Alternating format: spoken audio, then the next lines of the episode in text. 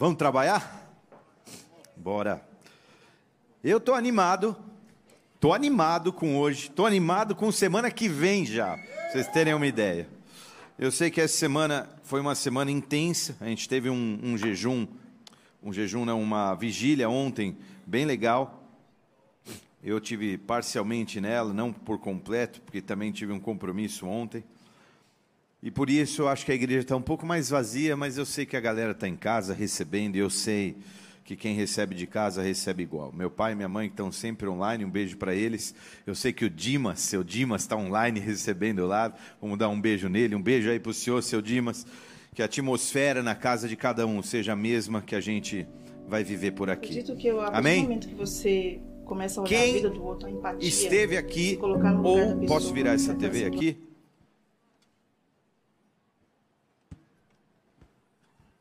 Quem esteve aqui na semana passada, no domingo, sobre quem que nós pregamos? Elias. Falamos sobre o espírito de Elias. Eu quero continuar um pouquinho nessa, nessa tocada. Nós falamos sobre o espírito de Elias. Todas as vezes que a terra se desalinha com o céu, em outras palavras, bem baixinho, em outras palavras, todas as vezes que o povo de Deus não está fazendo aquilo que ele deseja, desalinhado com ele, ou seja, todas as vezes que o povo não está buscando numa fonte verdadeira, e essa fonte é o único Senhor e Salvador, o único verdadeiro, mas essa, esse povo se volta a fontes falsas para sua alegria, Deus usa recursos, e um deles é fechar os céus. Nós falamos sobre isso semana passada. A Bíblia usa um termo que é céus de bronze ou de ferro. É quando os céus se fecham, e quando os céus se fecham, não é que para de vir recurso no teu bolso. Céu fechado não é que secou grana. Céu fechado é quando você não ouve a palavra de Deus, é quando não há profecia. Isso é céu fechado. Amém?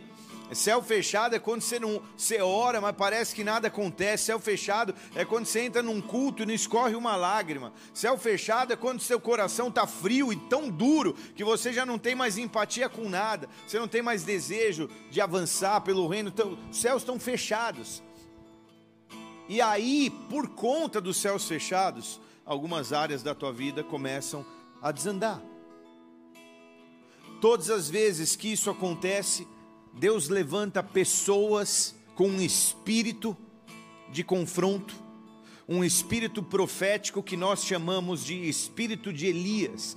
É um espírito que se coloca contra todo aquele que vem para fechar ou calar o profético e o espírito. Um espírito que anuncia a fonte verdadeira e não a falsa um, espírito profético que faz com que a pessoa se levante e seja um porta-voz de verdades, anunciando o Deus único e verdadeiro. E é por isso que quando João Batista veio, ele veio no poder e no espírito de Elias, porque ele estaria anunciando Jesus Cristo como único e verdadeiro. Amém? Foi isso que nós falamos na semana passada. Só que Elias se levanta porque ele não aguenta ver o povo indo para fontes falsas, porque ele sabia a fonte verdadeira daquele que provê para o povo de Deus. O que Elias conhecia era Zacarias 10, 1, que diz assim: É ele quem manda, lá data. Peça ao Senhor chuva de primavera, pois é o Senhor que faz o trovão que envia chuva aos homens e lhes dá as plantas do campo. Então, Deus fechou os céus e Elias declarou que por três anos e meio não cairia água, já que eles estavam adorando o Deus da chuva, Baal, o Deus da fertilidade, Astarote, o Deus do orvalho e das plantações, os diversos Baais. Elias se levantou e falou: Então, quer saber? Agora não vai cair mais chuva. A palavra de hoje se chama Não vai cair mais chuva, não é isso? O que, que está sinalizando assim? Fazendo o quê? Ah, é? Então eu vou ter que separar vocês conversando hoje? Tá bom. Tua mãe veio, eu vou ter que conversar com ela. A palavra de hoje se chama o manda-chuva. Quem aqui conheceu o manda-chuva? Alguns, só velhaco. Isso é coisa do Mirandinha. Fala aí, Mirandinha. O manda-chuva era um desenho, não é da minha época, tá? Não é da minha época. Pouquinho. Do Mirandinha é. Hanna-Barbera. É um pouquinho da nossa época, né? Hanna-Barbera. E esse gato que chamava, que era o manda-chuva, ele era o líder de uma gangue de gatos que só aprontava. Nossa, é um desenho totalmente. Só que manda-chuva, na verdade, é uma expressão que significa e representa uma pessoa importante. Eu falei para a Fran assim: Você sabe o que é o manda-chuva? Ela falou: Claro. Falei: O que, que é ela? O Big Boss, o que manda, o chefão. E é exatamente isso que significa: é o chefe. Diz o dicionário que é a pessoa que tem poder para dar ordens às outras. É o chefe, é o manda-chuva. Alguém capaz. Na verdade, manda-chuva é uma expressão de alguém que é tão capaz que no mundo dos negócios, o termo manda-chuva em inglês, que é rainmaker, que é literalmente fazedor de chuvas, é aquele na empresa que capta recursos, ele gera dinheiro, ele faz grana, ele fecha os melhores contratos, ele traz os melhores clientes. Esse é o rainmaker, é a, vaca leiteira da empresa, é a galinha dos ovos de ouro, é o que faz acontecer. Você olha naquela empresa, tem um cara que se destaca vendendo muito mais que os outros, você fala, aquele é o rainmaker, porque ele faz chover dinheiro. Basicamente é isso. É quem manda a chuva e a provisão. E hoje nós vamos falar sobre o manda-chuva desta bagaça. E nós vamos estabelecer aqui no reino espiritual quem é o manda-chuva. Amém? Aleluia. Feche seus olhos, baixe sua cabeça. Pai, nós estamos diante da tua palavra. Ela é a tua palavra. E como eu venho para esse culto já empolgado no meu interior, porque antes de eu manifestar a palavra aqui, eu recebo a palavra no meu coração e dentro de mim ela se agita e o meu espírito se agita, porque eu sei que o Senhor tem grandes coisas para fazer e eu sei que o Senhor escolheu aqueles que hoje tinham que estar aqui, porque são com esses que o Senhor quer falar. Então, faz a tua obra hoje, Pai. Em nome de Jesus Cristo, eu te peço, unge os levitas, os ministros, Pai, unge a boca dos intercessores lá embaixo, usa aqueles que estão trabalhando e faz com que tudo hoje coopere para que nós possamos receber, inclusive os nossos corações, que eles estejam abertos para o que o Senhor vai falar. Usa a minha vida e faz algo especial nessa noite. Eu oro e peço em nome de Jesus. Amém e amém. Glória a Deus.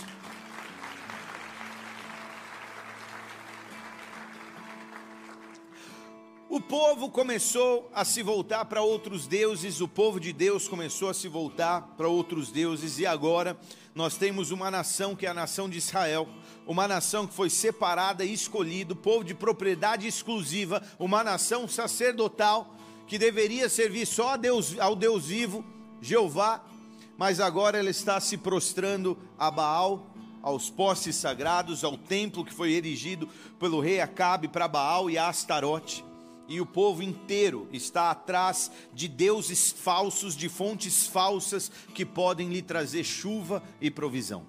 Porque chuva determinava tudo, um mundo que era baseado na agricultura, na agropecuária, nos animais, nas plantações, ela precisava de chuva, de água nas estações certas. E não é chuva a qualquer hora, em qualquer volume. São chuvas nas estações certas. Chuvas de primavera, chuvas de outono, chuva serôdia, chuva temporã. Eram chuvas específicas em determinados tempos do ano para que as colheitas fossem produtivas. E agora eles estavam se dobrando a esses deuses falsos para que eles mandassem chuva.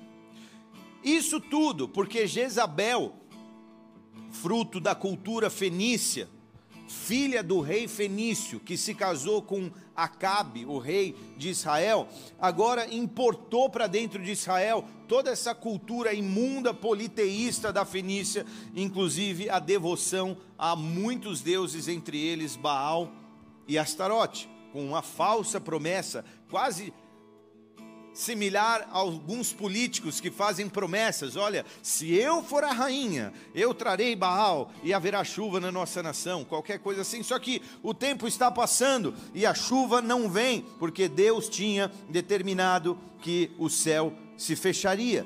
Amém? Era Deus quem tinha promessas de recursos. Era Deus quem faria e traria para eles uma das coisas mais importantes da vida, que era a água dos céus, como nós lemos em Zacarias 10:1. É o Senhor quem manda a chuva, quem manda o trovão para que haja colheita entre os homens. E como eu disse, se caísse chuva, tinha plantio. Se tinha plantio, tinha colheita boa. Se tinha colheita boa, tinha animais saudáveis, famílias saudáveis, povos satisfeitos. Não havia roubo, não havia briga, todo mundo tinha abundância. O povo forte lutava melhor, produzia produzia mais, estava todo mundo feliz, tudo era baseado em semeadura e colheita para eles terem saúde, etc. Então, por que eles passam a adorar outros deuses? Nós lemos em 1 Reis 17:1 que Elias se levanta e fala: "Que palhaçada é essa?". Então ele se levanta debaixo da palavra do Senhor, o Deus de Israel, a quem ele serve, ele declara que não cairia orvalho nem chuva nos anos seguintes, exceto mediante a sua palavra.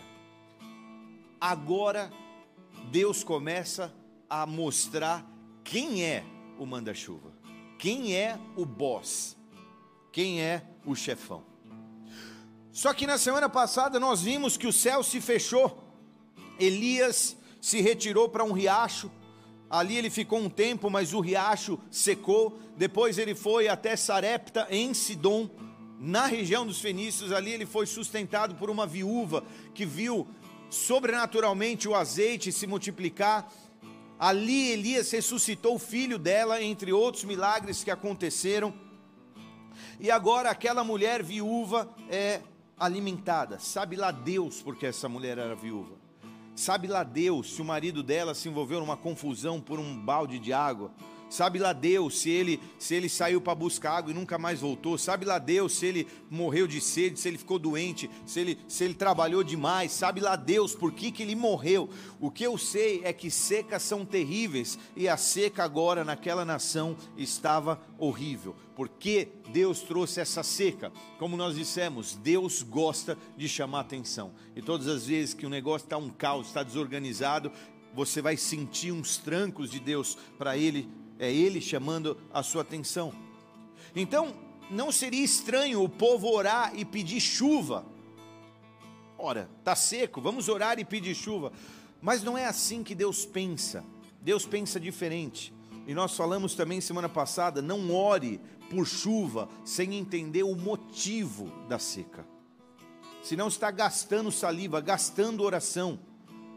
Não ore por chuva sem entender o porquê da seca. E no caso, o motivo da seca é que eles se voltaram a outros deuses. Ou seja, não ore a Deus pelo que Ele pode te dar, mas ore a Ele por quem Ele é.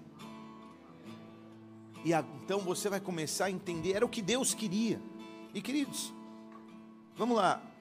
Se você é guarulhense há muito tempo, ou se você é paulistano, tempos de seca são muito difíceis.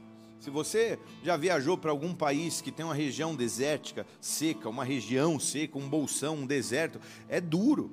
Você não vê nada, você não vê areia, você não vê fonte de água por perto, é horrível. Só vê areia.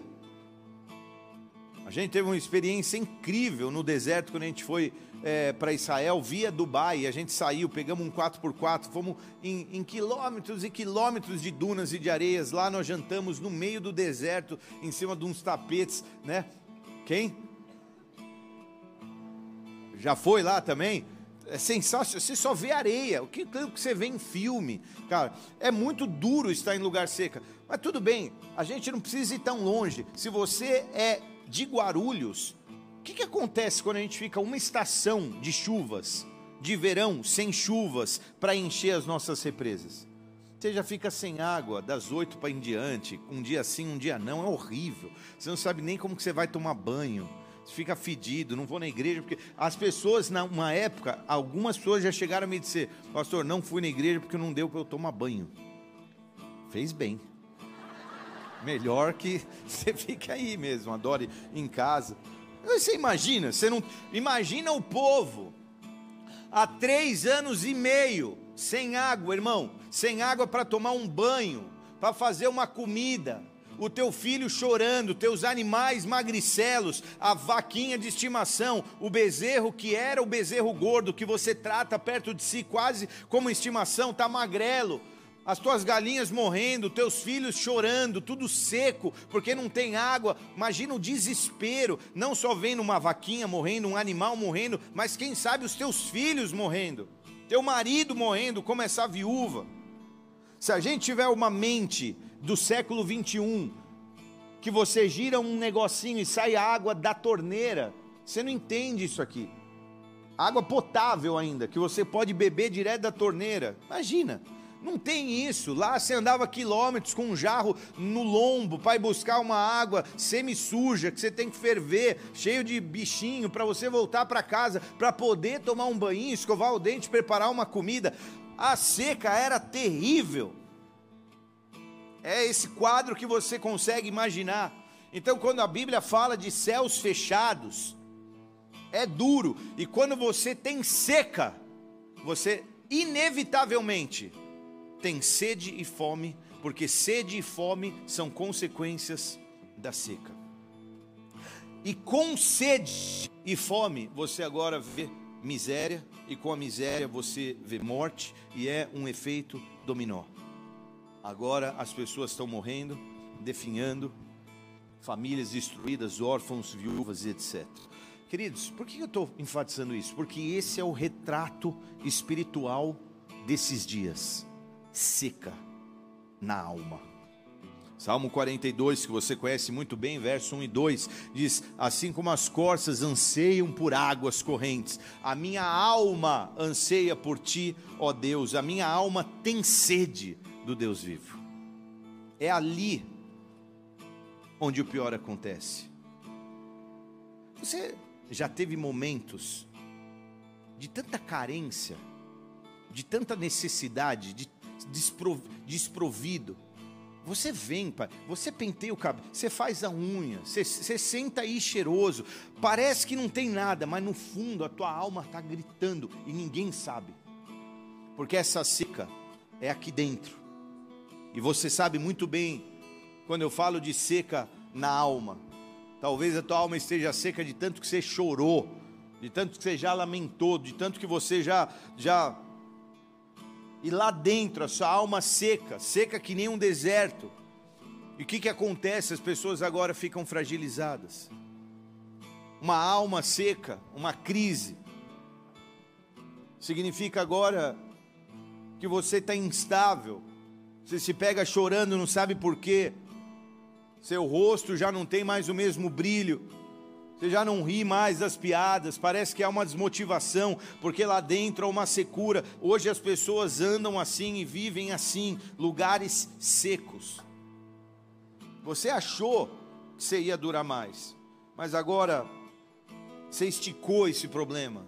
Tua esposa já não está mais do teu lado, teu filho já não te respeita, agora você se vê sozinho, num lugar seco, num lugar estranho. Parece que tudo ao teu redor vai morrendo quando há seca. É isso que aconteceu durante três anos e meio. Parece que a esperança de que algo possa viver ao teu lado já não existe. E o pior, quando você está seco na tua alma, sabe o que começa a acontecer? Você não transborda praticamente nada e de repente, essa secura agora alcança aqueles que estão ao teu redor. E daqui a um pouco você vê teu casamento secando, teus relacionamentos de amizade secando, teus filhos e etc. Você não vai, mas você carrega um tanto de vergonha, um tanto quase que de culpa, e você já não quer estar mais ali, nem aqui. Quando você vai ver, as coisas estão tão secas e difíceis, e como se não bastasse essa sequidão da crise que você passa e a sequidão da alma. Nós temos ali a malvada Jezabel, que, como se não bastasse a crise do povo de Deus, ela ainda perseguia os profetas do Deus vivo para matá-los. De forma que, se você professasse Yahvé naqueles dias, provavelmente você seria alvo de Jezabel, que tenta ainda mais calar qualquer um que se ajoelhasse, qualquer um que buscasse Yahvé como fonte verdadeira, como fonte de chuva, de água, de recursos, de ânimo, esse seria perseguido por Jezabel. Imagina a raiva dessa mulher, três anos e meio, e a proposta de Jezabel, de que Baal resolveria o problema, não estava rolando, e agora ela vai ficando brava, brava. Essa Jezabel que nós falamos, que é sem escrúpulos, cruel, fria, dominadora, promíscua. Uma mulher sem alma, simulada, autoritária, que tem o papel de calar o profético. Ela está lá, porque você se lembra, ela saiu da Fenícia, mas a Fenícia não saiu de dentro dela, e agora ela anda pelas terras de Israel, carregando toda aquela, aquela maldade, e quando a situação está seca, meu irmão, há uma tendência de fato de pessoas e às vezes você mesmo se calar. Porque quando você está em crise, fica mais difícil orar, fica mais difícil vir, louvar, jejuar, você não quer ver ninguém, você não quer, você não quer ir na igreja. Você não está percebendo que você está morrendo e o profético dentro de você está se calando. Era esse o cenário. Amém? Estamos juntos não?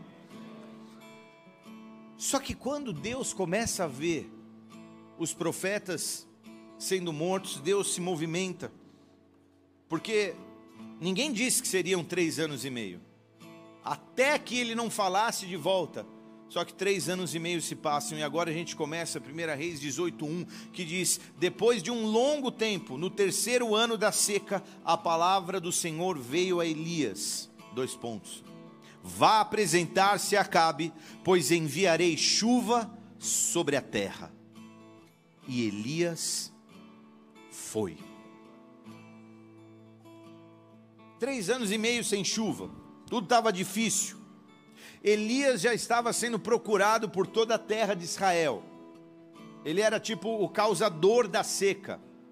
Em outras palavras, era, era perigoso se apresentar ao rei Acabe.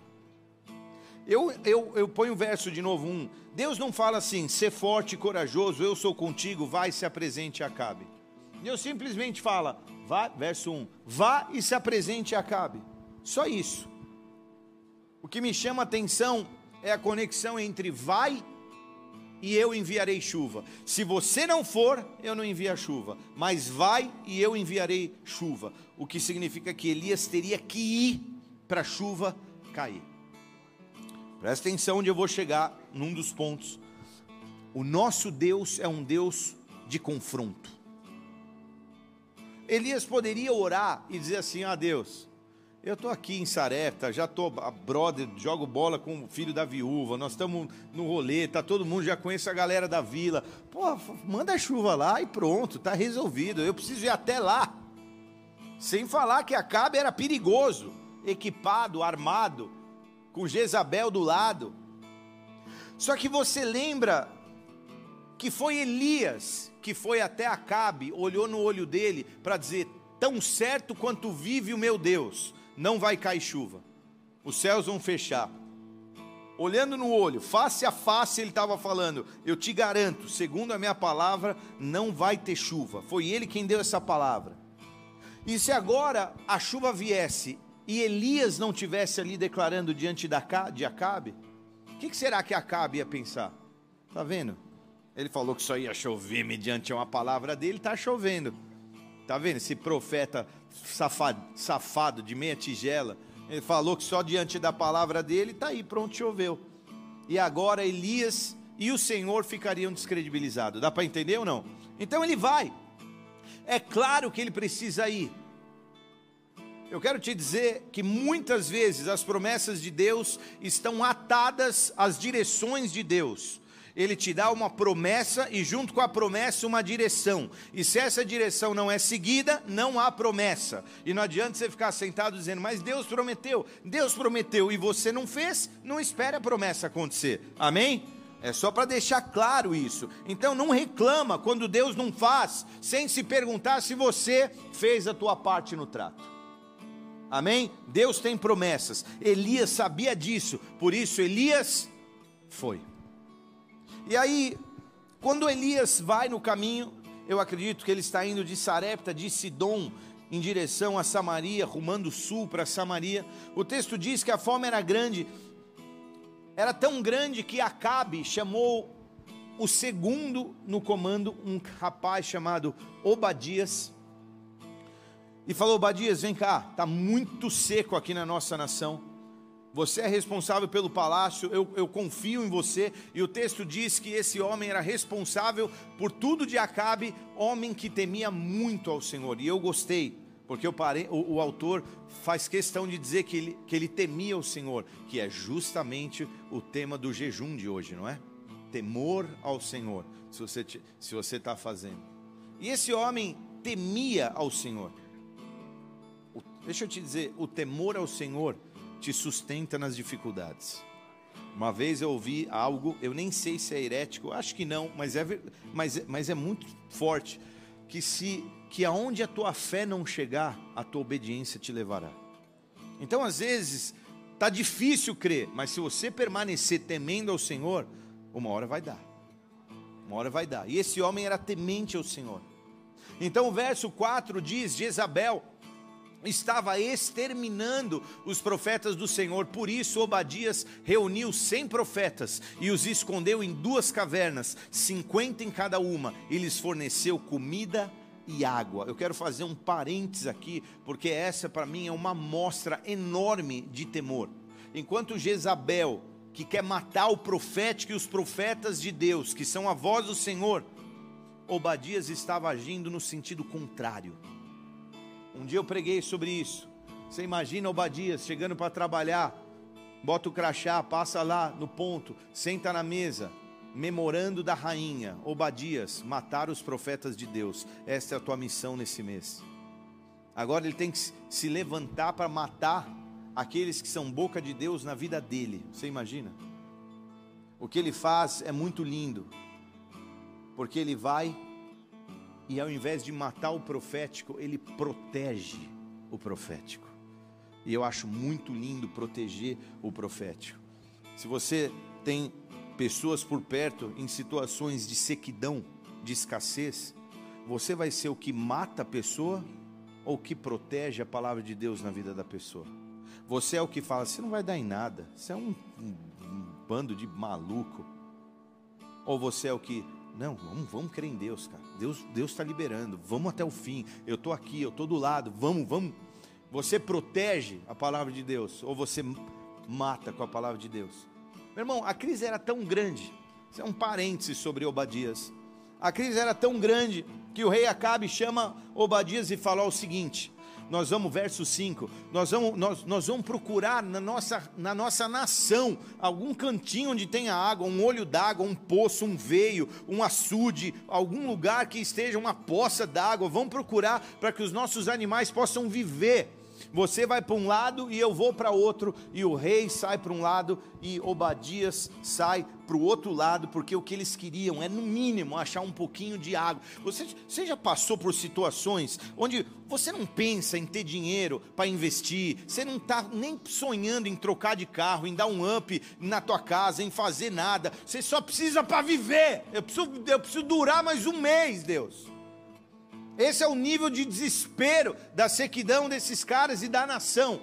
Eu não, eu não penso em comprar um carro novo, eu não estou querendo comprar um computador, trocar de celular, eu só quero viver, Deus, me dá mais uma semana de vida, me dá, me deixa eu chegar no fim desse semestre, é só o que eu preciso. Eu sei que tem pessoas que tem pessoas que vivem assim, procurando água para viver. Cada um vai para um lado. Eles se separam e no caminho quando Obadias sai para procurar água, adivinha quem ele encontra? Quem? Quem? Elias, o homem mais procurado de todo Israel. Ele vê Elias e fala, ele reconhece a distância. Fala, é você, Elias. Ele fala, sou eu, sou eu mesmo. Vá dizer para o teu rei que eu estou indo ver ele, que eu estou aqui. O verso 10 diz assim: Juro pelo nome do Senhor, o teu Deus, que não há uma só nação ou reino onde o rei, meu senhor, não enviou alguém para te procurar. Ele fala assim: Você quer que eu vá dizer para Acabe que eu encontrei você, Elias? Você é louco. Em todo lugar que o rei manda te procurar, você some. Eu não sei, às vezes é maluquice de Deus com você, coisa de profeta, ele te pega de um lugar, te põe em outro, te traslada para o outro. Eu vou dizer que eu te vi, para depois você sumir e o rei me matar? Eu não. Vai você se apresentar. Eu estou aqui fazendo o meu trabalho, você faz o teu, e cada um que se vire, porque eu não vou correr esse risco. Então ele fala no verso 14: e agora me dizes que vá dizer ao meu senhor, ele está aqui, ele vai me matar. E disse Elias, no 15: Juro pelo nome do Senhor dos Exércitos, a quem eu sirvo, que hoje eu me apresentarei a Acabe. O que ele está deixando aqui claro é que não é Acabe quem o está procurando e que o encontrou em algum lugar, mas é ele quem está indo até a direção de Acabe, o que é uma loucura. É uma loucura, é uma maluquice a níveis de Moisés voltando para encarar Faraó que um dia quis o matar. É Elias voltando para ver Acabe. Você é louco, cara. Teu pôster está em todo lugar. Você é o cara mais pedido. Tua cabeça vale ouro em Israel. Quem te achar e te matar e te entregar, meu irmão, tá com a vida ganha. Eles estão matando pessoas, estão fazendo viúvas. Só que Deus, meu irmão, é um Deus de confronto. E ele está dizendo: vai, vai e confronte Acabe. Deixa eu te dizer, o nosso Deus é um Deus que não se exime de confronto. O nosso Deus é um Deus que ele até gosta de confronto, não porque ele tem prazer em confronto, mas porque eles são necessários. Se você for e encarar Acabe, eu acabo com a seca. A seca que está causando fome, e sede, que está causando morte, que está causando viúvas. É um efeito dominó. Vamos acabar com tudo, porque se a gente for na raiz. Deus, deixa eu te dizer, Deus, Ele não é um tanga, um tanguinha, um moloide, um frango. Deus, Ele encara e Ele enfrenta aquilo que precisa enfrentar. E se nós vivemos na natureza e nas qualidades do Deus a quem servimos, nós também precisamos ser pessoas de confronto. Amém? Amém, igreja? Deus fala o que tem que falar, e Ele vai falar com você aquilo que Ele tem que falar, porque Deus é um Deus de confronto. O lance do confronto é o seguinte: Ele causa atrito quando você tem que confrontar, mas o pós é melhor porque está resolvido. Agora, se você quer eliminar o atrito momentâneo, o pós vai ser só pior porque você não quis resolver aquilo que precisa resolver. Então tem situações na tua vida, com parente, com amigo, com chefe, com empresa, com sei lá o que, que você tem que ir falar, eu tenho que encarar, eu vou encarar. É para fazer isso, então vamos fazer isso. Tem que resolver, então vamos resolver. Vai ser ruim, mas depois vai ficar bom. É muito melhor do que deixar mais ou menos agora para depois só ficar pior, porque Deus é assim. Vamos acabar com essa seca? Vai encarar, acabe. E se você não vai,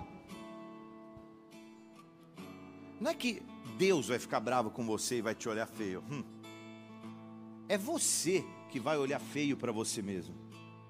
É você que não vai ter auto-respeito, porque você não fez aquilo que você sabe que deveria fazer. Isso vai ficar muito claro quando ele resolver não encarar Jezabel, porque por enquanto ele está indo bem. Então vá e encare, para que depois você não fique se sentindo pior e envergonhado. Eu sei que era arriscado. O cara era o número um na lista da Interpol, amigo. Se ele pousasse em qualquer aeroporto, ele era preso. Jezabel premiando a cabeça dele. Agora você imagina o que era matar o maioral dos profetas. Profeta de Deus, nós, a gente mata. Agora você mata. E ele era brabo. Se você estiver falando do maioral dos profetas, não tem outro, é Elias. Um profeta mau, o profeta maduro, ele seria. Profeta que sabe tudo, profeta do Rony Chaves. É o master. Ele vai. E aqui o conflito começa, o confronto começa. Vamos ver quem que é o manda-chuva nessa parada aqui. Vamos? Então vamos. 1 Reis 18, 17. Quando, ele, quando Acabe viu Elias, lhe disse: É você mesmo, o perturbador de Israel? Aí pergunta que Acabe faz. É você mesmo, o perturbador de Israel? Elias fala: Não, não sou eu o perturbador de Israel. Não tenho perturbado Israel, Elias respondeu, mas você e a família do seu pai têm. Vocês abandonaram os mandamentos do Senhor e seguiram os balaíns. Sabe por que eu digo isso? Porque eu quis ler. Porque hoje as pessoas acham que cristãos, pró-família, anti-aborto, trabalhadores, pagadores de impostos, que só querem a paz, héteros, são os perturbadores de tudo. Nós somos um perturbador. Se você quiser ser revolucionário em 2023, se você quiser ser o Che Guevara em 2023, basta ser ser homem, hétero, pai de família, crente, trabalhador. Que revolução. Eu sou perturbador? É sério? Ou é você que se afastou dos caminhos de Deus e agora vive essa libertinagem? vive essa, essa, essa liberdade incondicional do que tudo pode, matando casamentos, destruindo famílias, gerando filhos órfãos, mulheres, mães solteiras. É sério que nós somos os perturbadores? Não somos nós, é você que abandonou o teu Deus. Essa é o discurso de Elias.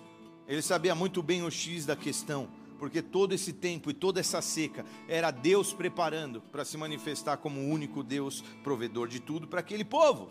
Amém? Estamos juntos não? Então chega o desafio. Vamos fazer o seguinte. Acabe.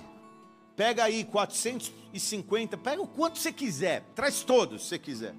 450 profetas de Baal, traz. Me encontra no topo do Monte, Carne, do, do Monte Carmelo e lá Deus vai responder. E a gente vai ver quem que é o boss, quem que é o chefão, quem que é o manda-chuva. Tá certo? Vamos resolver essa parada hoje. O povo corre. Imagina, porque curioso tem em todo lugar, irmão. Porrada, porrada, vamos lá, no fim da. Todo mundo subindo o Carmelo, pegando o melhor lugar nego vendendo água já com cooler, aquela bagunça, todo mundo se posicionando. Vai ter pau, vai ter pau. Ele chega. Vamos tomar uma decisão, é hoje. E aí, como o povo está lá, Elias manda a braba, ele manda no 21. Elias dirigiu-se ao povo e disse: Até quando vocês vão oscilar para um lado e para o outro? Se o Senhor é Deus, sigam-no, mas se Baal é Deus, sigam-no. Quem que é o teu provedor, meu amigo? Quem que é o manda-chuva para você? Porque uma vez que você decidir, segue ele e não fica cocheando entre deuses. É possível servir a dois senhores? É ou não é? Então agora se decide, é o que ele estava falando, e isso é confronto. Você quer conforto? Fique em casa. Se você quer confronto, então senta e ouve. Se você quer conforto, procura uma igreja que prega hipergraça, que vai te deixar bonzinho. Mas não vem nessa. Por agora vai ser confortável. Hipergraça, faz o que você quiser. Quer fumar um base? Fuma. Quer sair com namorado e namorada e transar e viajar? Viaja. Quer viver a, a vida louca? Vive tem problema, Deus te ama, Deus te ama. Vem cá, meu irmão. O que, que você é? Você é homem e gosta de outro menino? Tudo bem, Deus te ama. Isso é amor, você está se sentindo feliz? Entendeu? É amor, Deus é amor. E se você ama qualquer coisa, pode namorar um, cavalo, dê amor. Vem. Então vai. Por agora vai te fazer bem. Eu só não sei se isso vai ficar legal quando Jesus voltar. Diga, hum. 450 profetas de Baal estão ali. E agora começa o desafio. Ele diz: tragam dois novilhos, um para mim e um para vocês. Vocês escolhem um de vocês, não tem problema. Pra você não achar que eu, tipo, é, adulterei o teu novilho, né? Que eu botei um, sei lá. Pode, traz os dois, vocês escolhem. Escolhe um, cada um pega a sua lenha, monta aí o teu altar e ele lança o 24 desafio. Então vocês invocarão o nome do seu Deus, e eu invocarei o nome do meu Senhor. O Deus que responder por meio do fogo, esse é Deus. Esse é o boss. Então todo o povo disse: Hum, ah, legal, bom, bom, isso aí, vamos ver, então isso aí. Todo mundo se preparando. Vamos ver quem quer o um manda-chuva. Então eles pegaram um novilho 26, que lhes foi dado, e prepararam. Clamaram pelo nome de Baal, desde a manhã até o meio-dia. Ó oh, Baal, responde-nos, eles gritavam e dançavam em volta do altar que haviam feito, mas não houve nenhuma resposta, ninguém respondeu. Os caras adorando Baal, o batuque rolando solto, sei lá que mandinga que eles faziam. Não vinha nada. Elias, que não perde a piada e não perde o, momento, ele fala: Olha, acho que ele está dormindo, foi no banheiro, não sei. Grita mais alto, acho que ele não está ouvindo vocês. Os caras tiravam sangue, ficavam chicoteando, fazendo os rituais com derramamento de sangue ali e nada, e nada. Até que passou do meio-dia, todo mundo meio cansado, meio. Quando você está no show, mas jogando Candy Crush, não está nem aí. Os caras, é isso aí, aquelas lutas de vale tudo que só fica assim, não sai, não sai pancada, não sai nada. Você fala, ixi. Aí ele chega, acaba, chega, chega, acabou, vocês tiveram a chance de vocês. Então ele começa a construir o altar dele. Não é assim, tira um novilho, põe um novilho, ou mesmo novilho. Eu vou construir o meu altar. Então ele pega 12 pedras dedicadas ao Deus de Israel, representando as 12 tribos, e ele constrói o altar dele. Ele joga a lenha. Aliás, construa o teu altar. Não vira um profeta sofisticado ao ponto de alguém ter que construir altar para você. Pega a tua pá, sua, carrega as tuas pedras, traz as tuas lenhas e monta o teu altar. Como se não bastasse construir um altar, ele pega em volta do altar e começa a cavar uma valeta, como quem faz uma valeta na praia, quando está fazendo é, castelinho com, com, com sobrinho, com filho, ele cava uma valeta, uma valeta tão grande que dava para jogar duas sementes. Se você já viu uma valeta para lançar semente, uma valeta na planta, era o espaço de duas, devia ser um valetão grosso ao redor do altar. Ele cava tudo isso, o povo olhando, falando: mano, esse cara tá louco, o que, que ele está fazendo? Todo, todo, todo esse trabalho.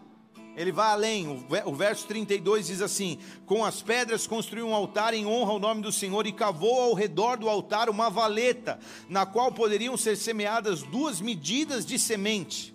O verso seguinte diz que ele deu ordens e disse: Encham de água quatro jarros grandes e derramem-na sobre o holocausto e sobre a lenha. Os caras vieram com quatro jarros de água.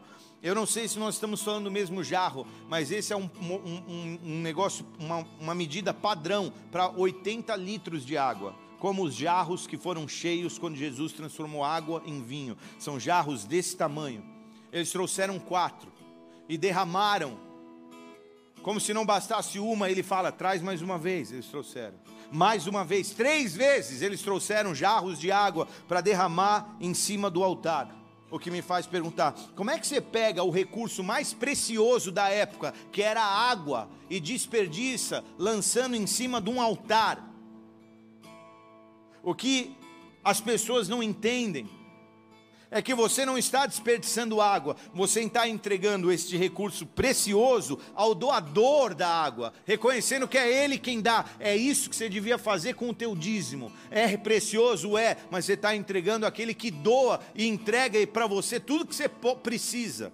Era mais ou menos isso. Era um, é um princípio. Então Elias se volta para o céu com aquela lenha ensopada. Imagina Alguém já tentou acender churrasqueira com carvão molhado? É duro se acender, né? É um desespero. Você quer churrasco, a galera chegando, a esposa com a maionese pronta, o negócio não acende. Agora você imagina aquela lenha encharcada, irmão. Um novilho encharcado, tudo encharcado ali. Era tanta água que a água escorria pela valeta e enchia a valeta. Verso 38 diz que Elias ora cheio de fé. E então o fogo do Senhor caiu, para não dizer desceu, e queimou completamente o holocausto, a lenha, as pedras e o chão, e também secou totalmente a água da valeta. Um fogo. Todo mundo olhando, todo curioso lá. E o texto diz que quando o povo viu isso, todos caíram prostrados e gritaram: O Senhor é Deus, o Senhor é Deus. E o povo começa a entender quem é o boss, quem é o chefão. Calma que por enquanto é só história, vai ficar melhor agora. Só estou aqui. Elias vê o povo lá, prostrado, se rendendo, e fala: prende esses profetas vagabundos aí. Eles descem com os profetas até o riacho, um riachinho que devia estar seco, chamado Quizon, e ali eles matam o profeta à espada. Ninguém vai matar ninguém. Amém? Esse é um simbolismo espiritual de que aqueles que se colocam entre você e o seu Deus e que tentam matar o profético na tua vida, tem que morrer. Tem que ser morto, tem que ser assassinado. É exatamente isso. E eu sei que tem um monte de pessoas olhando e falando: "Meu Deus, eu preciso assassinar aquela prática, eu preciso matar aquelas, aqueles lugares, eu preciso tirar da minha vida algumas coisas que se colocam entre eu e o meu Deus. Então Elias se volta para Acabe e diz: Não te disse? Você vai morrer também. Mentira. O que, que ele fala? Vai comer e beber alguma coisa. Você deve estar cansado. Passou horas aqui. Você é o rei. Prepara a tua carruagem para descer o monte. Vá comer e beber, porque a chuva vai cair. Eu não sei como foi. Mas eu acho que Acabe só fez assim. E foi. Acabe foi. Só que Elias não foi. O que, que Elias fez, pastor? Ele foi e subiu mais alto no Carmelo. Eu não sei exatamente como foi, mas a Bíblia diz que ele vai e ele coloca a cabeça entre os joelhos, de uma forma que ele começou a orar. Talvez ele fosse magro e conseguisse. Eu não sei como é que é pôr, o cação também não conseguiria. A Bíblia diz que ele põe a cabeça entre os joelhos e começa a orar. O que, que ele estava fazendo, pastor? Perceba que no verso anterior, ele manda o rei comer e beber, porque eu já ouço o barulho de chuva. Não é chuvisco, não é pinguinho, é chuva pesada. Eu já ouço chuva pesada. Enquanto o rei descia, ele foi colocar a cabeça entre os joelhos porque ele precisava ouvir, ele queria ouvir, ele já estava ouvindo o som de chuva. Eu não sei como isso era dentro da mente dele, da cabeça dele, mas ele começou a sentir e ouvir o som de chuva, e ele falava: Meu Deus, vai vir chuva, vai vir chuva, vai vir chuva. O céu instalado, três anos e meio sem chover, e ele ouvindo dentro dele: Vai vir chuva. Só que eu preciso ouvir esse barulho melhor. Então eu vou para um lugar, botar a cabeça entre o joelho e orar sozinho porque eu preciso ouvir esse barulho. E quando a Bíblia diz que a fé vem pelo ouvir, e ouvir da palavra de Deus, não é do culto de domingo só, mas é quando você ouve o próprio Deus falando no teu coração, te dando fé e certeza de que algumas coisas improváveis vão acontecer na tua vida. Eu preciso ouvir essas palavras do Senhor, é necessário ouvir. Eu preciso te dizer, meu irmão, você precisa saber se retirar para conseguir ouvir um pouco mais as palavras do Senhor, o que é que Deus está te falando, o que é que Deus está te mostrando. É necessário que você se conecte um pouco mais com os céus e desconecte um pouco menos, um pouco mais do teu celular, do Twitter, do Instagram, do qualquer raio de mídia que toma o teu tempo. É colocar a cabeça entre os joelhos e calar qualquer outro som que impeça o som da voz de Deus ecoando dentro do teu coração. Fique atento, porque agora Elias está ouvindo o som de chuva e de chuva pesada, num céu ensolarado, de três anos e meio sem chuva. Você já viveu uma situação onde o que Deus está dizendo dentro do teu coração é absurdamente diferente daquilo que os teus olhos contemplam nas circunstâncias. Deus, como é que eu vou viver isso que eu estou ouvindo aqui dentro? Quando eu olho para o lado, eu não consigo ver uma evidência disso que o Senhor está me dizendo. Como é que eu vou viver feliz dentro do meu casamento? Olha onde eu vivo. Como é que eu vou proporcionar isso para os meus filhos? Olha a minha situação. Como é que eu vou chegar nesse lugar? Não vem ninguém na minha reunião, no meu Como é que eu vou viver isso? Eu já vivi anos assim, com promessas, com um barulho dentro do meu ser ecoando, que nós iríamos ter unção milionária. Só que eu olhava ao redor, irmão, e eu tinha sapato furado. Eu não conseguia comprar um tênis por anos. Como se não bastasse a dureza das faltas de recursos para comprar, nós fomos assaltados. Os miseráveis dos ladrões levaram todo o meu armário. A França se apaixonou por mim porque eu tinha um tênis vermelho da Nike lindo. Roubaram esse tênis. Roubaram, eu não tinha. Era difícil. E você fala, Deus, como é que eu vou dizer, viver isso? Como Abraão andando com Isaac, com a ordem de sacrificá-lo, debaixo de um céu estrelado, contando os milhões de estrelas que eram as promessas dos seus filhos, mas tendo que matar o seu um filho. Como é que eu ouço algo dentro de mim, mas eu olho ao meu redor e a situação é tão diferente, tão diferente. Eu, eu me pergunto se há um som dentro de você quando eu, eu me pergunto se há uma promessa de Deus que te agita, que te incomoda, de algo que você vai ser ou fazer, em nome dEle, para a honra dEle. Como talvez agite a alma e o coração do pequeno Arthur, sonhando em um dia ser um jogador de futebol representando o nome do Deus vivo no meio estranho. O que, que agita o teu coração? Ah, pastor, não ouço nada, é mudo meu, meu coração. Então, então você precisa parar para ouvir mais, porque Deus tem um som, um som, uma voz, uma palavra, para agitar o teu ser, para agitar o teu interior. Elias tinha um som, e eu sei que muitos têm esse som. E o que, que ele está fazendo? Com o joelho, com a cabeça entre o joelho, sentado, sozinho no alto do monte. Ele está buscando a Deus para que aquilo que ele ouve lá dentro se manifeste no exterior. Você sabe o que é o profético? É você pegar algo que nada mais é do que uma palavra dos céus e recebê-la para que ela se manifeste exteriormente. Isso é o profético. E agora ele está lá orando para que aquilo que Deus falou no seu interior aconteça no seu exterior. Para que aquilo que Deus disse no coração dele agora aconteça no exterior.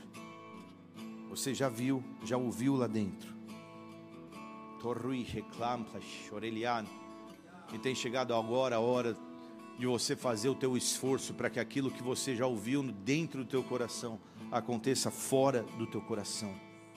De você começar a declarar, entrar em casa, entrar na empresa, entrar no teu casamento, entrar no teu quarto, deitar no teu leito matrimonial e declarar verdades que tentaram roubar de você, começar a declarar promessas que um dia Deus liberou que você não vê, mas que Deus te disse. Eu sei que tudo está difícil, mas se você ouviu esse som, esse é o som de chuva. Sabe qual é o som de chuva? Bate palma bem devagarzinho. É a chuva começando a cair. A chuva aumenta. A chuva vai aumentando. Você começa a ouvir ela no telhado. Esse som dentro de você. Você fala: Meu Deus, será que está chovendo? Será que não está? Essa chuva aumenta, aumenta, aumenta, aumenta, aumenta, aumenta. Esse som começa a ecoar dentro de você. Não é palma, esse é o som de chuva. Quando ela cai no telhado e você fala: Está chovendo. Eu não sei que som Deus vai colocar no teu coração. Só que ele tem tanta certeza que agora ele chama o servo dele, Elias, e ele fala assim: vá lá, vê se tem um sinal. O verso 43 diz: Vai e olhe na direção do mar. Se você já foi para Israel, e você tiver o privilégio de subir no Carmelo, que é uma cordilheira, umas montanhas. Se você estiver olhando para o norte, você vê lá embaixo a cidade de Haifa, linda. À tua esquerda, o mar Mediterrâneo, lindo. E à tua direita, o vale de Jezreel, palco de várias batalhas da Bíblia. Verde, também conhecido como Vale do Armagedon. Normalmente as chuvas vinham daquela direção do mar. Então ele diz para o servo: Vai e olhe na direção do mar, vê, vê, vê se vê alguma coisa. O servo vai e volta. Ele foi, olhou e disse: Não há nada lá, tem nada, está zero, tem nada. O que, que ele faz? Ele continua a orar, ele continua focado no som da chuva. Meu irmão, tem hora e fases na tua vida que você não vai ter nada ao que se apegar, só a palavra de Deus e mais nada. Como eu já vivi esse tempo na minha vida. Eu não tinha nada, só a promessa. Nada além da promessa, das suas promessas. Eu não tenho nada, nada. Se você tem a promessa, meu irmão, se agarra nela. Se agarra com tudo que você tem nela, como se fosse a tua boia de salvação. Porque tudo que Elias tinha era a palavra, o som da chuva.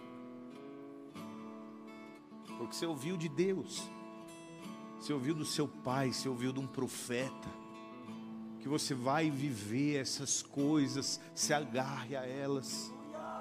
Porque agora esse servo volta e Elias diz: volta de novo e olha. Ele volta e diz nada, vai de novo. Ele volta e nada, vai de novo. Ele volta e nada.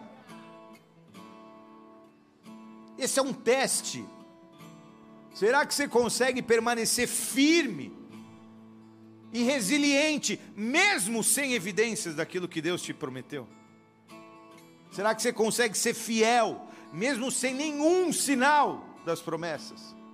Será que você consegue permanecer ativo, servo, trabalhando, servindo, mesmo se você não vê um sinal de nada que Deus disse que faria? Ou será que se você deixou as circunstâncias abafarem teus sonhos? Ou será que você deixou alguma voz entrar no teu coração para te abater? Ou se você permitiu que as más notícias te colocassem em outra rota, abandonando o sonho que um dia Deus te deu lá atrás? Porque Elias continua mandando o servo ir, até que por sete vezes o servo vai. O que me o que me faz perguntar, como é que um homem de Deus, que numa oração breve fez vir fogo do céu, tem que orar sete vezes para vir chuva? Porque aquilo que é fácil para você, na verdade não é a tua grande batalha. Isso acontece. Você vai, faz, realiza, acontece, você flui, As tuas batalhas mesmo são aquelas coisas que fazem você colocar a cabeça entre os joelhos e chorar. É ali que estão as suas batalhas. É ali onde você precisa se esforçar. E essa era a grande batalha dele. E posso te dizer, não fique muito grandão se achando porque você faz algo fácil. Crescendo nessa área, ignorando aquelas que são difíceis. Porque aqui onde você tem reconhecimento, aqui onde você é celebrado, aqui onde o povo uh, aplaude, vê que veio fogo do céu. Quando na verdade o teu confronto mesmo é ali, ó, nessa outra área que você chora, que é difícil vencer. É ali que Deus está dizendo que você tem que trabalhar. Ele continua orando e na sétima vez, esse servo volta. Olha, essa oração aí, Elias, que você está fazendo, está mais ou menos resolvendo, porque agora tem uma nuvenzinha, mas é pequena, do tamanho da mão de um homem. Assim, você olha para a tua mão, imagina no horizonte azul, você vê uma nuvenzinha desse tamanho. Então, tem uma dessa lá. Não sei, melhor eu continuar orando. Sabe quando a tua resposta, a resposta que você esperava de Deus, não é compatível com a tua expectativa?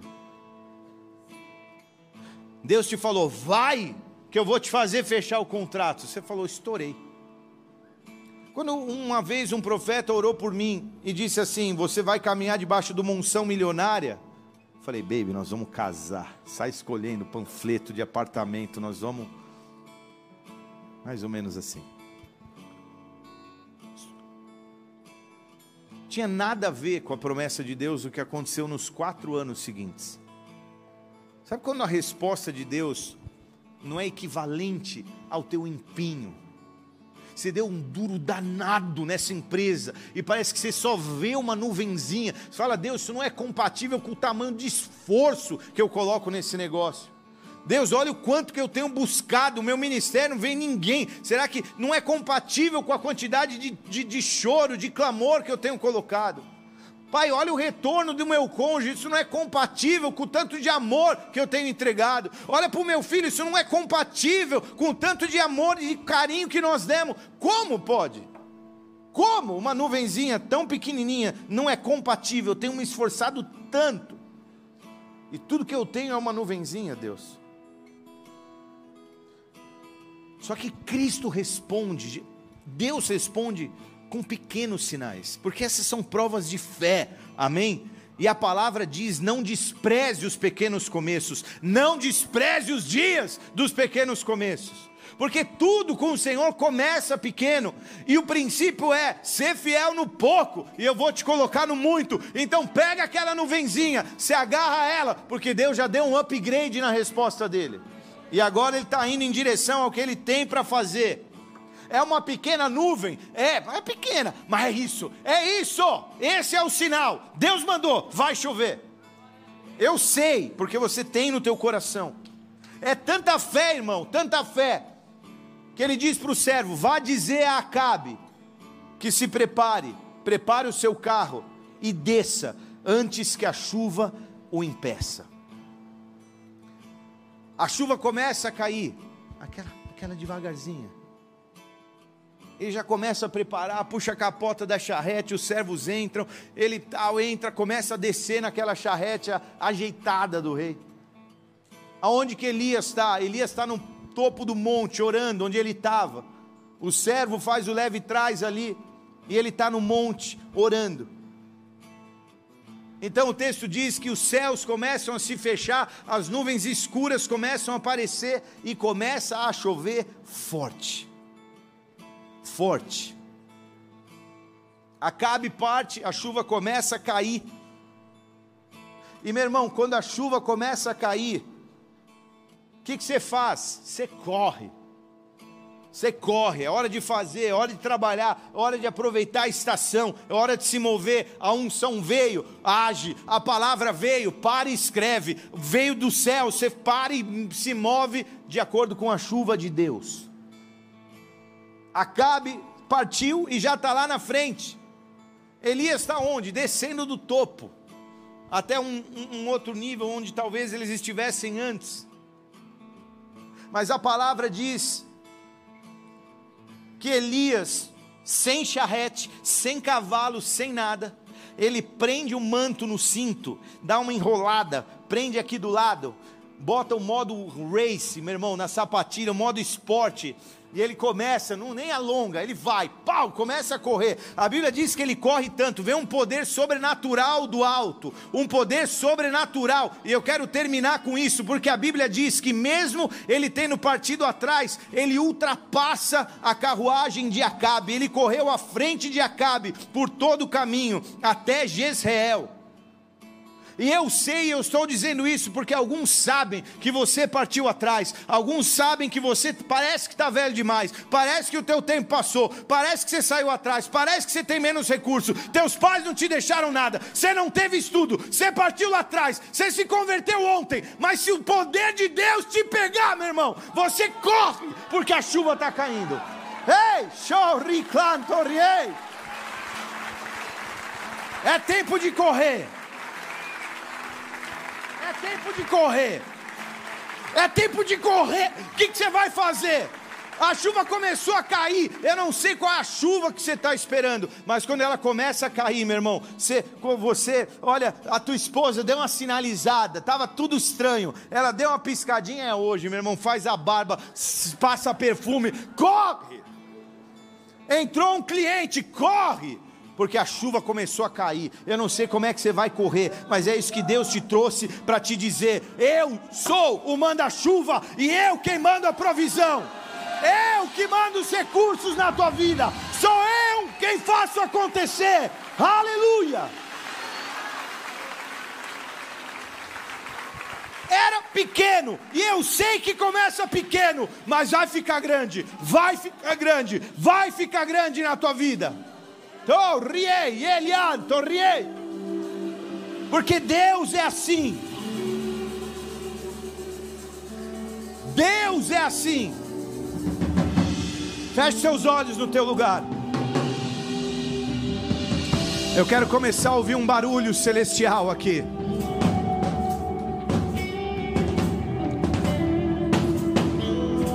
Coloca um som. Coloca um som celestial. A chuva está vindo nesse lugar. Ei, ele atorroi. É o som da chuva. Demorou, mas está chegando. Porque o manda-chuva começou a agir. E agindo Deus, quem impedirá? Riei.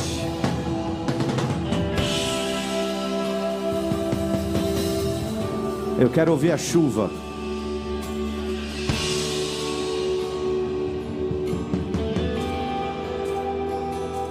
Nós queremos ouvir o som da chuva no nosso coração. Nós queremos ouvir o som da chuva no nosso coração, como Elias. Deus está derramando nesses dias uma unção que com muito menos você vai fazer muito mais.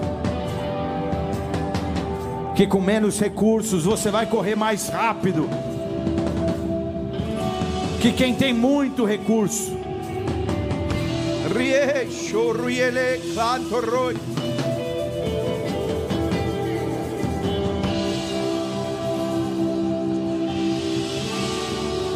Começa a ouvir esse som no teu coração. Começa a ouvir o som no teu coração. Deus está vindo para falar o teu coração hoje. Deus está colocando um som novo no teu coração.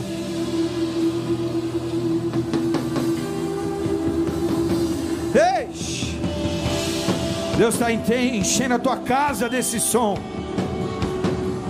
Deus vai começar a encher a tua vida desse som de chuva.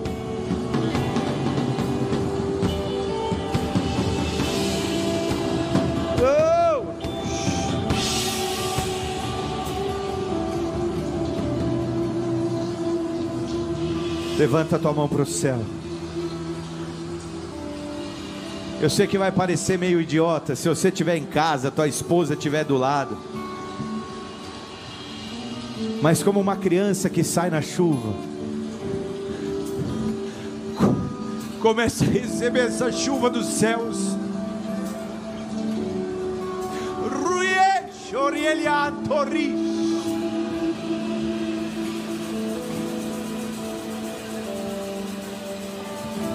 Nós começamos esse culto falando de seca, falando de dor, falando de choro, falando de sede, falando de fome. E você se dizia: como é que eu posso olhar para tanta, tanto mato seco, tanto chão rachado do meu lado? E crer que algo pode acontecer como é que eu vou sair da minha seca? Como é que eu vou vencer o meu deserto?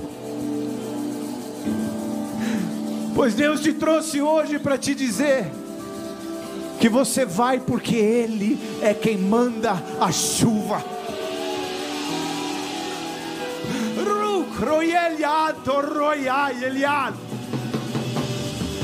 Riclicanto eliante. Ele manda chuva. E Ele te diz: Eu vou começar a mandar chuva. Eu vou mandar chuva para tua casa. Eu vou mandar chuva sobre o teu casamento. Eu vou, porque o sol manda chuva. Eu vou começar a mandar chuva na tua empresa. Se prepare porque o som da chuva vai invadir os teus negócios. Deus vai começar a mandar chuva nos teus ministérios.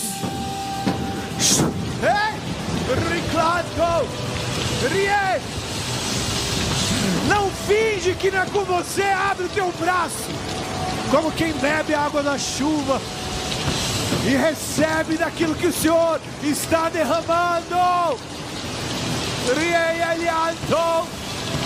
Deus vai mandar chuva na tua alma, nos cantos mais secos. Para todo aquele que tem estado com a cabeça entre os joelhos, chorando e clamando. Para todo aquele que agora, tudo que tem é uma palavra. Ei! Orieliado. Rielianto. Vem, vem, vem, vem. Vem, Pai, manda chuva. Manda chuva sobre o bola de neve. Manda chuva sobre Guarulhos. Manda chuva sobre o Brasil. Nós precisamos. Ei! Ei! Nossa alma tem tanta sede, tanta sede. Ei!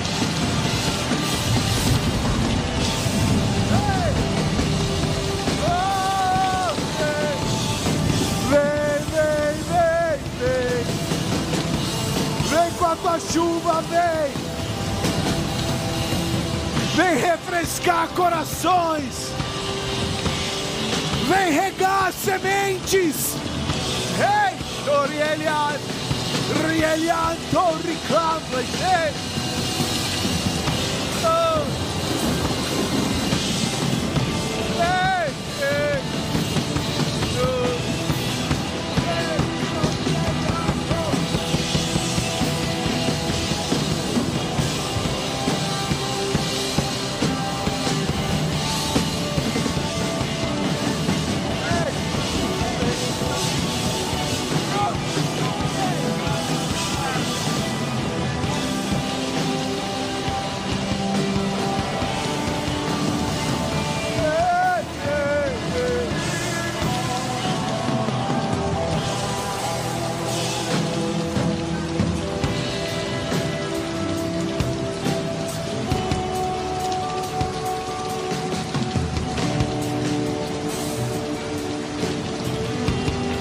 Voz do Senhor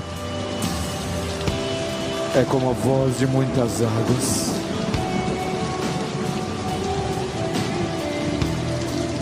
Que essa voz entre agora no teu coração. Como uma criança feliz dançando na chuva. Adore-o na chuva, adore-o na chuva, adore-o na chuva.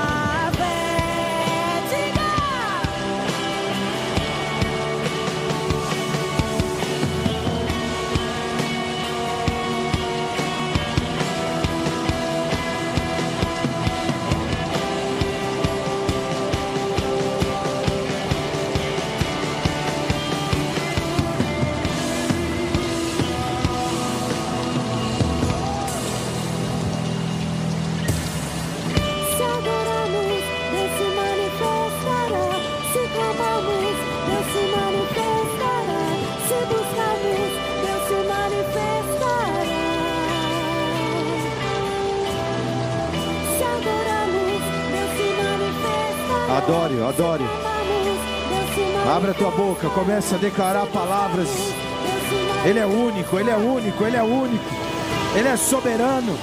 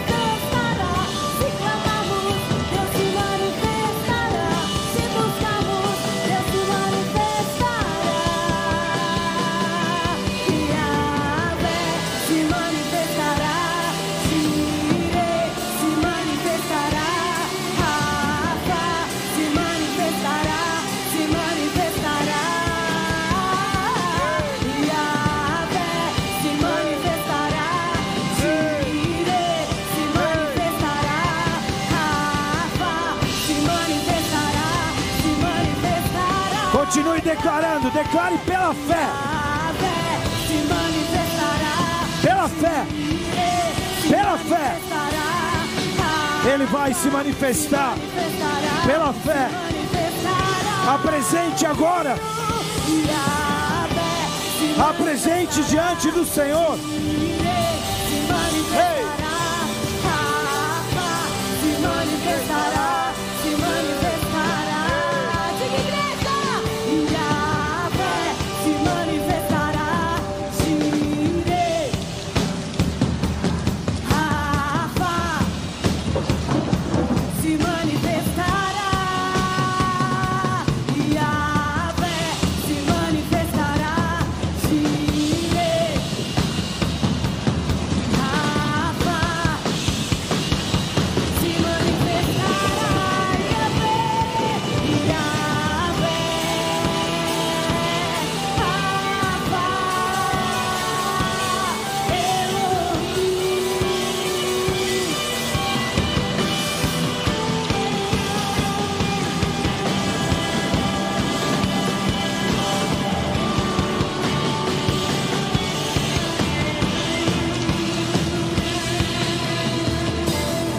Quando o povo entendeu e declarou que Ele era o único Senhor, que Ele era Senhor, que Ele era Deus, os céus se abriram. Corri.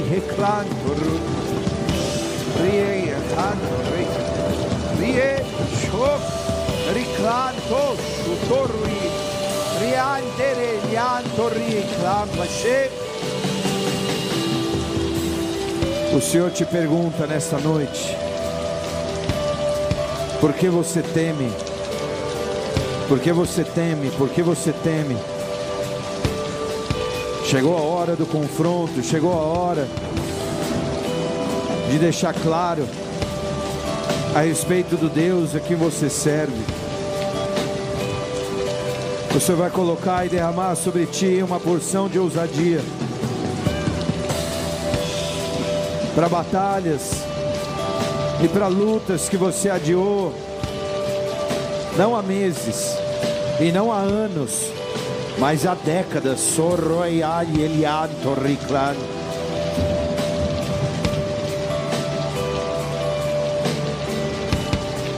Porque Ele é o único Deus e não há outro.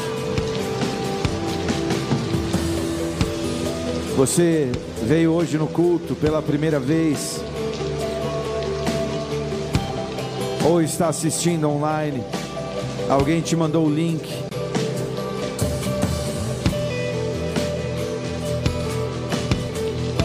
Tua alma tem estado seca. E esse som agora, ele não só penetra pelos teus ouvidos, mas este som de chuva penetra o teu coração e a tua alma. Porque ele é profético, ele é simbólico de que Deus hoje te visita para regar o teu interior, para molhar o teu interior.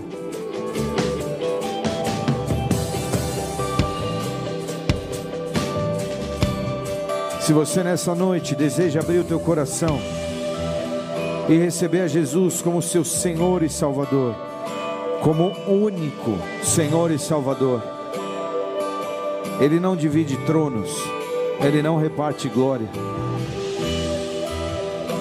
Se você hoje entende que Jesus Cristo é o Filho do Deus vivo, e se você deseja fazer dele o seu Deus, o seu Senhor e o seu Salvador, eu quero fazer uma oração contigo. Levanta a tua mão no teu lugar, onde você estiver, bem alto, se possível. Bem alto. Porque esse Deus agora vai vir para começar a transformar a tua vida. Não te colocando limites, mas te instruindo a fazer o correto. Com a tua mão levantada. Eu quero orar por você, Pai. Olha para as mãos que se levantam hoje, porque este sinal é um sinal público daqueles que desejam te reconhecer diante dos céus e diante dos homens como Deus, Senhor e Salvador. A minha oração, Pai, é para que o teu trono seja estabelecido agora nesses corações, porque ali é o lugar da tua habitação, o coração de cada um de nós. Que o Senhor habite ali e que o Senhor registre no livro da vida o nome desses que se entregam para Ti hoje. Enche-os, Pai, com a Tua presença e começa a trazer da Tua água. A primeira delas, a água da paz, começa a trazer paz. Começa a trazer esperança, renova a fé. Porque eu sei que se o Senhor matar o problema da seca, o problema da sede vai se resolver. O problema da fome. O problema das dores, do choro. Toma esses na tua mão. Eu te peço e oro por cada um deles. Pois hoje eles se tornam parte da família de Deus. Eu te agradeço pela salvação e oro em teu nome, Jesus. Amém e amém. Aleluia. Pode abaixar.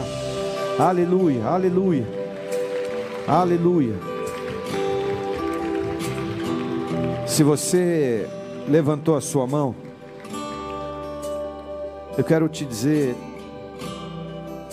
que eu pessoalmente já estive onde você esteve. Com muito choro, eu cheguei na presença de Deus. Tudo que eu queria é que Ele renovasse a minha vida, me desse um novo destino, uma nova esperança, um novo caminho. E Ele fez isso comigo, no tempo dele, no jeito dele. Se prepara, porque Deus agora vai começar a falar contigo.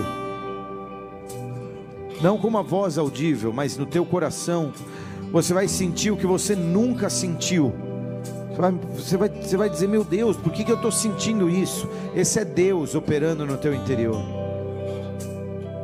Se prepara, porque áreas que você via como secas vão começar a brotar, vão começar a florescer.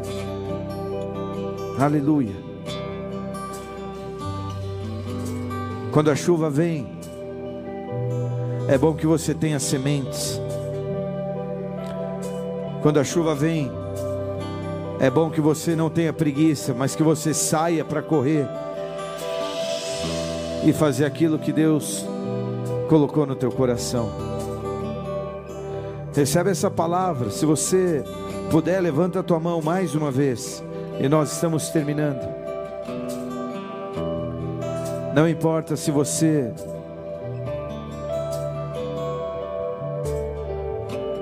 saiu atrás, Deus vai fazer você viver coisas incríveis. Agindo Deus, quem impedirá? Que essa chuva te alcance, porque o manda-chuva é Jeová, o único e verdadeiro Deus. E quando Ele manda a chuva, ninguém pode impedir. Recebe essa palavra no teu coração. Recebe essa palavra em casa. Se você está em casa, no quarto, se você está num leito de hospital, recebe a chuva de Deus aí também. Deus é contigo. Deus é contigo. Aleluia. Aleluia. Aleluia. Glória a Deus. Aleluia.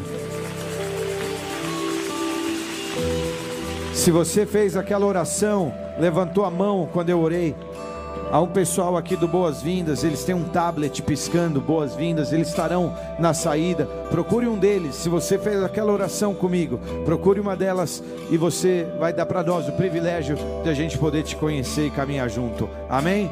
E celebrar muito e contar muitos testemunhos das colheitas, das chuvas que Deus derrama. Amém? Levanta a tua mão aí no teu lugar. Que o amor de Deus Pai que a chuva que só vem do único e verdadeiro Deus te alcance, que a salvação que só há em Jesus Cristo, que as ministrações confrontadoras do Espírito sejam com cada um de vocês mais uma semana, mais um mês e até a volta dele, em nome de Jesus. Amém. Deus abençoe, gente. Um beijo para todos. Vão na paz do Senhor. Tchau.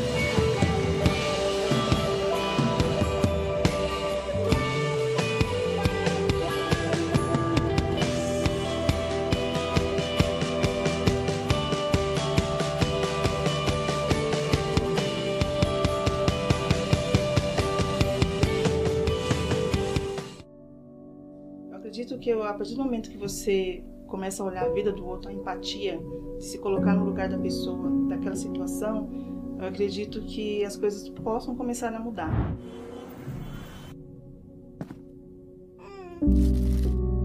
Então, a partir do momento que você para e começa a olhar, um outro olhar, a vida daquela pessoa, eu acredito que você possa ser atingido, sabe assim, de querer fazer diferente, de querer mudar aquela vida querer fazer alguma coisa para aquela pessoa se sentir melhor. São vidas que a sociedade não olha, não dá uma visão, né? São essas vidas que, que, me, que chamam a minha atenção.